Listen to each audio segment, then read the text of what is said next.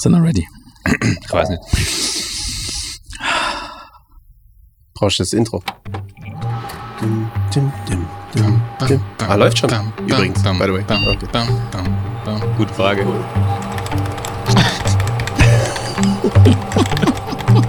Decodify.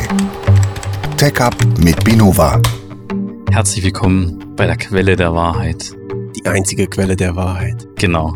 Heute in der dritten Folge für Decodify geht es um die Quelle der Wahrheit. Geht um Single Source of Truth beziehungsweise Single Point of Truth. Nachdem wir nun schon in der ersten zwei Folgen über spannende Themen, einmal über Containerisierung, über Container und ähnliches geschätzt haben und in der zweiten Folge über Zertifikate, über Verschlüsselung, über HTTPS, es heute um die Quelle der Wahrheit, die Single Source of Truth.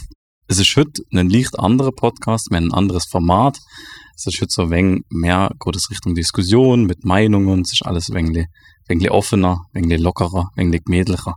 Wir hocken heute wieder in der gleichen altbekannte Runde hier. Mir gegenüber die wissensbegierige Tech-Up-Krake, der Raffi. Hallo, Raffi ist da. Zu meiner Linke unser waghalsiger Indianer Jones der IT, der Ricky. Ja, hallo zusammen. Und zu meiner Rechten der erfahrene Manitou, der Stefan. Hallo zusammen. Tom, hast du gerade gesagt, es ist schon unsere dritte Folge jetzt. Genau. Hey, es kommt mir vor, als ob die zweite irgendwie gerade eine Stunde vorher war oder so. Ja, mir aus. Liegt nur auf der Zunge. Ja. Genau. Last but not least, ich, der Tom, bin heute Moderator, bin der intern julierende Post-it-Architekt und dafür versuche die ganze Bande so wenig zu leiten, zu zähmen und ähnliches. Genau, Single Source of Truth, Single Point of Truth, die Quelle der Wahrheit. Ich würde gern starten mit Ihrer Frage. Ihr Zuhörer fragt euch sicher auch, was ist das überhaupt? Was bedeutet das? Was steckt da dahinter?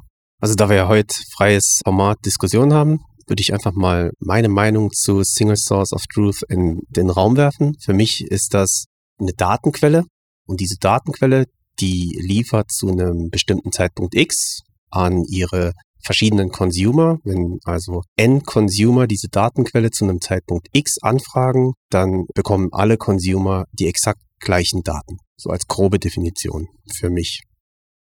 Ja, ich möchte gern gerade ergänzen. Also, es liegt schon im Namen Single Source of Truth. Also, es gibt eine Quelle von der Wahrheit. Es geht da dabei, oder ich muss zumindest sagen, wir lernen uns philosophische voraus. Also, wir möchten irgendeine Wahrheitsfindung jetzt machen.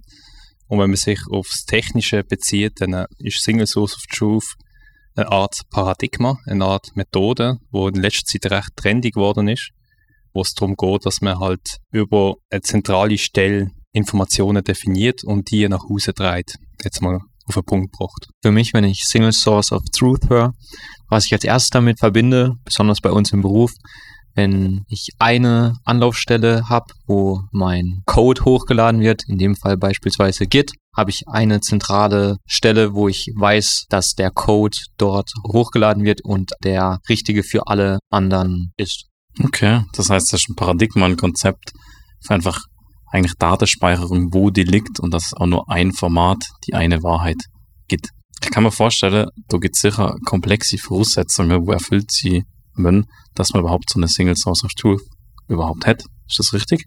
Ja, es gibt bestimmte Voraussetzungen für so eine Single Source of Truth. Das muss beispielsweise, wenn du eine Single Source of Truth hast, das heißt, die Daten müssen single, unique irgendwo verfügbar sein. Sprich, wenn man irgendwo Duplikate oder doppelte Daten hat, dann muss man die entsprechend normalisieren. Das heißt, diese Redundanzen von den Daten irgendwo aus deinem Datenwürfer rausbekommen, dass du im Endeffekt wieder harmonisierte Daten hast und keine doppelten Daten irgendwo zu finden sind, dass ein Consumer aus Versehen irgendwo verschiedene Daten zu einem gleichen Typ abrufen kann. Ja, genau. Man kann die Definition von Single Source of Truth tatsächlich über die Normalisierung und die Kanonisierung von Daten wahrnehmen. Ich möchte vielleicht, was ich mir notiert habe, drei Erkennungsmerkmale anführen, woran man kann erkennen, dass man mit einem SSOT-System zu tun hat. Und das wäre mal im ersten Fall, dass die Daten oder Teil vom Datensatz referenzierbar sind. Das heißt, man kann sie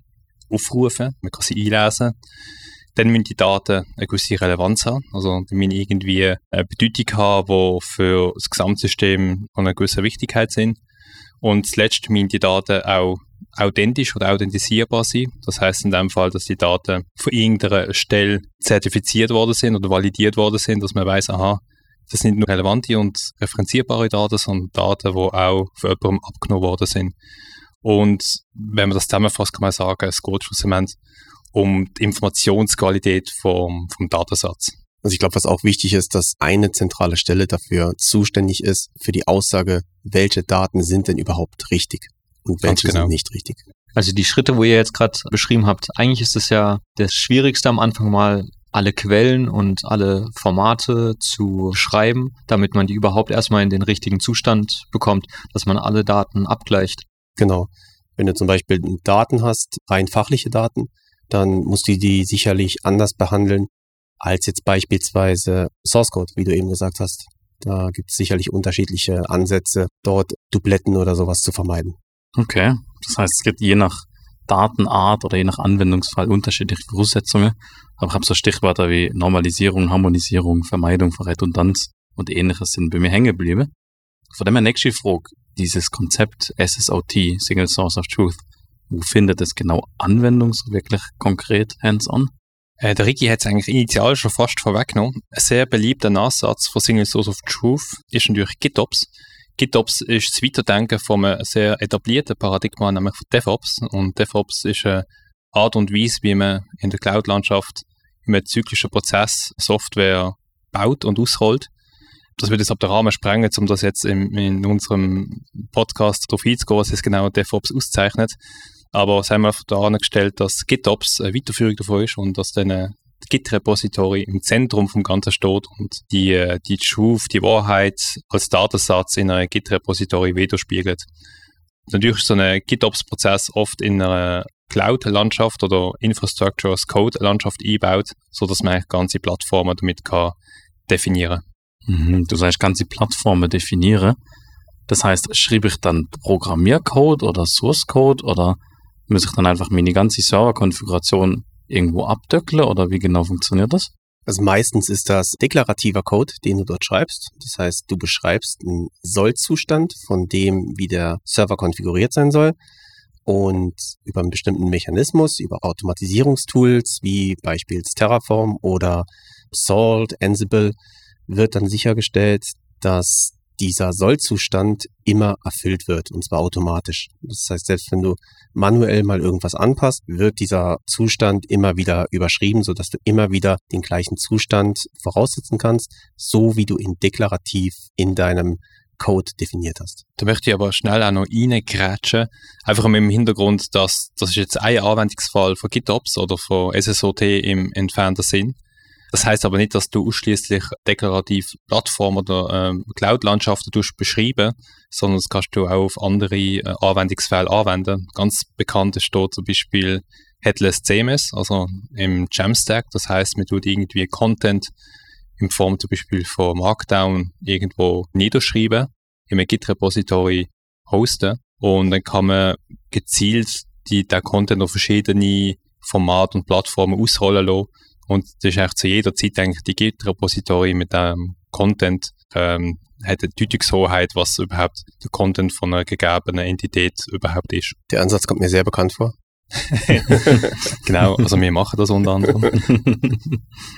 okay, das heißt, es wird wirklich ein Sollzustand beschrieben. Habe ich das jetzt richtig verstanden, dass der auch wirklich wie enforced wird und wie aufzwungen wird, dass ich gar keine Änderungen mehr manuell auf dem Server oder auf meinem Zielsystem oder ähnliches machen kann. Genau, das ist auch gewünscht. Also gerade in produktiven Umgebungen sollten ja im Normalfall keine manuellen Anpassungen gemacht werden.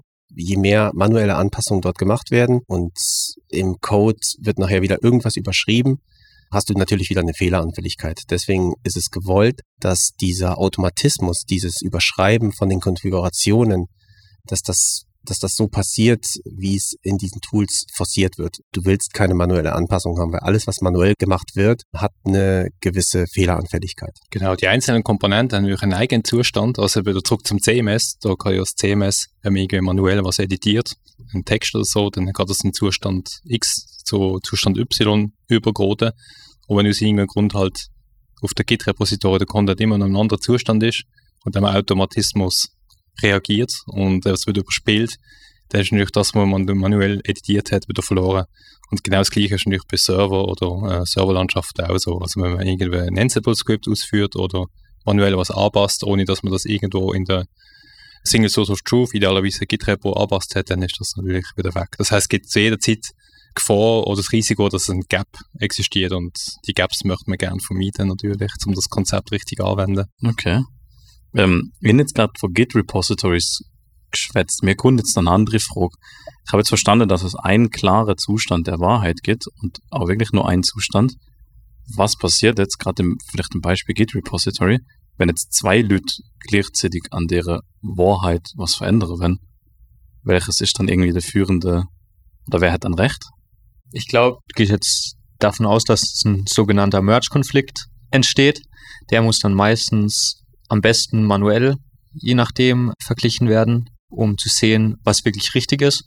Und je nachdem ist halt eine Absprache, denke ich mal, notwendig oder in vielen Fällen, dass man weiß, was wirklich neuer ist, je nachdem, wie alt der andere Code ist oder wie, wie viel neueres Wissen kommt rein. Genau. Äh, Es gibt ja auch dort sogenannte Review-Prozesse, dass wirklich auch die Änderungen, die an dem System gemacht werden, sollten eigentlich strengen äh, Review-Prozessen unterliegen, damit dort auch kein Fehler passiert. Gerade wenn man sich vorstellt, man ändert jetzt Konfigurationen, Netzwerkkonfigurationen in produktiven Systemen, kann es halt schnell mal zu Ausfällen kommen. Und unter anderem verliert man, wenn man sich überlegt, man betreibt jetzt einen Online-Shop und der steht mal eine Stunde still, dann äh, verliert man unter anderem vielleicht auch viel Geld durch so eine Misskonfiguration. Der, der aufmerksame Zuhörer erkennt sicher, ähm, dass Rafi dann kein Parfüm in dem Online-Shop bestellen kann.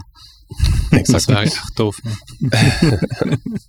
Ich möchte vielleicht ein anderes Risiko schnell aufdecken oder einfach aufdröseln. Und das ist nämlich der Umstand, dass du, wenn du Anpassungen vornimmst und Iterationen schaffst, dass eigentlich der ganze Prozess aus dem Automatismus, der hinter dran fungiert, dass der auch reversibel ist. Also es bringt nichts, wenn man irgendwie eine zentrale Stelle hat, wo die, äh, die Wahrheit, die deklarative Wahrheit nach außen treibt und die Komponenten anpasst, wenn die Komponenten gar nicht in den vorherigen Zustand können gebracht werden. Also die Reversibilität muss gegeben sein, dass man überhaupt das Pattern, das, das ähm, Software-Pattern überhaupt kann umsetzen Und natürlich muss man dann auch sicherstellen, dass man halt die Komponenten entsprechend kann ansteuern. Also es gibt recht viele Challenges bei, der Implementation von Single Source of Truth im technischen Bereich und ja, das möchte ich einfach mal angeführt haben. Vielleicht noch zusätzlich gesagt, man muss auch jeden Schritt, der gemacht wurde, muss man auch selber nachvollziehen können. Also ähnlich wie bei Blockchain, man muss sicherstellen oder beziehungsweise man muss jede Transaktion, jede Änderung muss man nachvollziehen können, dass man immer weiß, an welcher Stelle wann genau was gemacht wurde und was zurückgesetzt werden muss, falls es mal zu einem Systemausfall kommt. Ganz genau. Und ich finde der Vergleich zur Blockchain eigentlich recht hervorragend, weil eine Blockchain kann man eigentlich auch als Single Source of Truth bezeichnen. Und was die zwei Patterns gemeinsam haben, ist sicher die Transparenz, die sie schaffen. Also sicher einer der großen Vorteile, wo die Single Source of Truth ähm, schaffen, ist, dass man halt bei der zentralen Stelle, wo die Informationen hinterlegt sind, immer kann nachschauen, was der jetzige Zustand ist und was die bisherigen Zustände gesehen sind, dass man wirklich die Iterationssteps kann nachvollziehen und wenn es mal Fehler gibt, dass man dann halt auch äh, eine Art Determinismus hat, wo man dann kann in Zukunft predikten, was würde passieren, wenn. Ich glaube, da gibt es aber auch noch weitere Vorteile. Beispielsweise es gibt oder es wird dadurch verhindert, dass es doppelte Einträge von Daten gibt. Und wenn es keine unterschiedlichen Daten gibt, vermeidet man es natürlich auch, dass Fehlentscheidungen aufgrund unterschiedlicher Daten gibt. Auch, was man als Vorteil, glaube ich, hat, wenn man genau eine Anlaufstelle hat, um seine Daten zu bekommen, kann man sich viel Zeit sparen, dass man nicht ähm, Daten zwischen verschiedenen Systemen abgleichen muss. Okay, das heißt, es gibt sowohl Nachteile als aber auch Vorteile, aber so wie ich das jetzt habe, sind die Vorteile ganz klar in der Übermacht eigentlich. Ich hätte jetzt noch ein sehr konkretes Beispiel. Ich habe bei mir in meiner Fasnachtsklicke bin ich für die ganze Benutzerdatenverwaltung, die Mitgliederverwaltung und ähnliches für den ganzen Stammdaten verantwortlich. Du armer Kerl. Ja, es ist auch aktuell ein sehr großer Aufwand, weil ich habe irgendwie drei, vier unterschiedliche Systeme, einen LDAP, dann irgendwo fahrt, glaube ich, noch eine Excel-Liste um und eine Datenbank mit irgendeiner Webseite. Und ich habe jetzt, wenn ich ein Mitglied anlügen, anpassen will, dann muss ich irgendwie alle möglichen Tools anlügen und dort was machen oder ähnliches. Ähm, ist das jetzt eine Single Source of Truth oder nicht? Ich glaube, es hängt davon ab, wie es umgesetzt ist. Wenn du jetzt nur an einer Stelle jetzt irgendwas ändern muss und das alles softwaremäßig synchronisiert wird auf die anderen Systeme, kann das eigentlich eine Single Source of Truth sein, aus meiner Sicht. Um deine Frage beantworten, ob das eine Single Source of Truth ist oder nicht, dann sage ich ein klares Ja, einfach mit dem Hintergrund, dass du als Person jetzt nicht irgendwie als technische Implementation von einer Softwarelösung, sondern du als Person als Single Source of Truth fungierst und weißt, wie man Daten tut, entsprechend einordnen, dass sie eben die Relevanz und die Referenzierbarkeit aber haben, die sie sollten haben. Natürlich würde ich, würde ich auch gleichzeitig sagen, das ist ein suboptimales System, weil wenn so ein System halt auf den Mensch äh, basiert, dann äh, musst du halt entsprechend optimal immer alles akribisch übertragen und ja, die Daten handeln und managen. Das heißt, ich würde natürlich als Consultant ja auch den Vorschlag geben, eine entsprechende Softwarelösung zu tun. Genau, ich, ich würde auch noch einfach die Sache mal versuchen von der anderen Seite zu beleuchten. Und zwar würde von mir jetzt erstmal die Gegenfrage kommen, wie sind denn deine Daten aufgebaut? Hast du irgendwo, musst du die, die Daten mehrfach pflegen, um die abzuändern? Oder sind die Tabellen, Excel-Listen, LDAP, ist das so aufgebaut, dass jeweils immer nur ein Datensatz für eine bestimmte Sache vorhanden ist? Also als Beispiel, gibt es jetzt irgendwo eine Redundanz, musst du, wenn du eine Adresse von einem Mitglied ändern willst, musst du das in zwei verschiedenen Systemen machen oder reicht's, äh, ist das nur in der Excel-Liste vorhanden? Ich glaube, da fehlen uns noch diese Informationen, um zu entscheiden, hast du eine Single Source of Truth oder ist es keine Single Source of Truth. Mhm, okay. Ähm, kann ich recht einfach beantworten. Ja, es ist sowohl Redundanz vorhanden als auch teilweise ein einzelnes Attribut nur in einer einzelnen Quelle. Also ich habe zum Beispiel Vor- und Nachname, ich glaube in allen Systemen, aber die Adresse nur in der Excel-Liste. Okay, also in dem Fall ist die Sache relativ klar. Das ist keine Single Source of Truth. Mischt. Und du müsstest dort erstmal deine Daten normalisieren. Sprich, dafür sorgen, dass Name und Vorname nur in einem System vorhanden sind und du nur in diesem einem System auch deine Daten ändern musst. Aha, okay. Das heißt, ich muss eigentlich mal die ganze Datenstruktur irgendwie neu bauen auf der Kopfstelle oder ähnliches. Mir stellt sich jetzt gerade die Frage, was wäre denn jetzt oder was wäre denn jetzt das Risiko, wenn ich genau keine Single Source of Truth habe? Also die riesige bei Single Source of Truth, wenn du keine hast, ist natürlich, dass du ähm, eine Wissens- oder eine Informationsasymmetrie hast. Das heißt, du hast unterschiedliche Zustände von Informationen, die sich gegenseitig ausstechen, sofern die nicht entsprechend synchronisiert und harmonisiert werden. Und so Wissens- und Informationsasymmetrie kostet oft immer was, weil du brauchst irgendjemanden, der das halt nachträgt. Der muss rennen, wenn halt mal was falsch ist gerade bei Serverlandschaften, wo man halt über Single Source of Truth oder über so System will provisionieren, wo das noch nicht genau im Einsatz haben, dann äh, zahlt halt entsprechend viel für den Aufwand. Ich glaube, was Raffi damit sagen will, ist, du hast ein absolutes Datenchaos. Genau. Okay. Das ist ein sehr starkes Argument. Äh, was ich auch noch möchte sagen, vielleicht Single Source of Truth jetzt vielleicht im Worst Case kann auch ein kleines Monster werden, eine Art Monolith, wo dann halt auch ein Single Point of Failure wird, wo alles kann kaputt machen Und ich glaube auch dort möchte ich einfach anführen, dass äh, durchdachtes System schlussendlich immer eine Mischung zwischen einzelnen kleineren Komponenten und größeren Komponenten ist. Und wenn die Single Source of Truth Komponente eine höhere Deutungshoheit übernimmt und entsprechend richtig engineert ist, dann ist das sicher etwas sehr Sinnvolles. Okay. Das heißt, ich müsste wirklich Hand anlegen, was ich jetzt gerade noch mitgenommen habe, ist, dass so eine Single Source of Truth auch wirklich aus mehreren Systemen bestehen kann und nicht nur aus einem. Habe ich das richtig verstanden? Das ist richtig, ja. Definitiv. Genau. Und genau aus dem Grund, weil du so eine gewisse Systemkomplexität hast, ist das Ganze auch kein Ponyhof. Du brauchst wirklich waschechte Consultants, die dann da Hand und Fuß anlegen, um das entsprechend umzusetzen. Ja, aber ich glaube, wenn man sich dort ordentlich reinfuchst, dann kann man auch eine gewisse Maturität dort erreichen. Okay, sehr cool. Ähm, ich würde mal kurz zusammenfassen, was ich heute so verstanden habe in der Diskussionsrunde. Also eine Single Source of Truth oder ein Single Point of Truth ist ein Synonym, ist einfach ein Konzept, ein Paradigma für eine Art und Weise, wie Daten, Informationen, Software, Code oder ähnliches abgelegt wird, was einfach beschreibt, dass es nur an einem Ort in einer Version oder in einer führende Version, was der Wahrheit entspricht, abgelegt wird. Es gibt bestimmte Voraussetzungen wie Normalisierung, Harmonisierung, Vermeidung von Redundanz und ähnliches für diese Daten. Das Konzept findet klassischerweise Begit oder Begit-Ops oder ähnliches Ansatz, aber überall dort eigentlich, wo Daten an einer Stelle gespeichert werden und keine Redundanz und ähnliches vorlegt. Es ist kein Ponyhof, es gibt Vor- und Nachteile, aber ich glaube, die Vorteile überwiegen ganz klar. Und deswegen finde mir auch Single Source of Truth eigentlich ein richtig cooles Thema. Sind ja so. Sehr gut. Gibt es da noch was zu ergänzen für euch? Super zusammengefasst. Wunderbar. Danke. Besten Dank.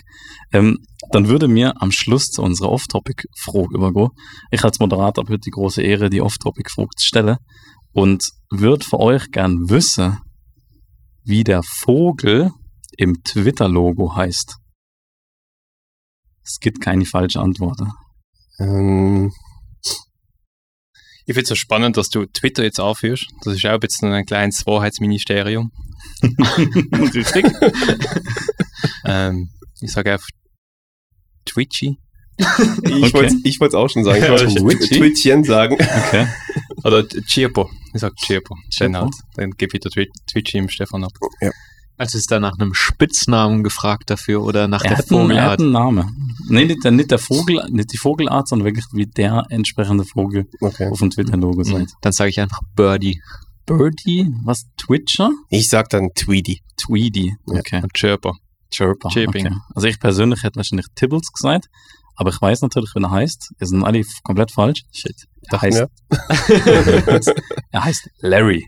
Und Ah, zwar habe ich auch den Hintergrund.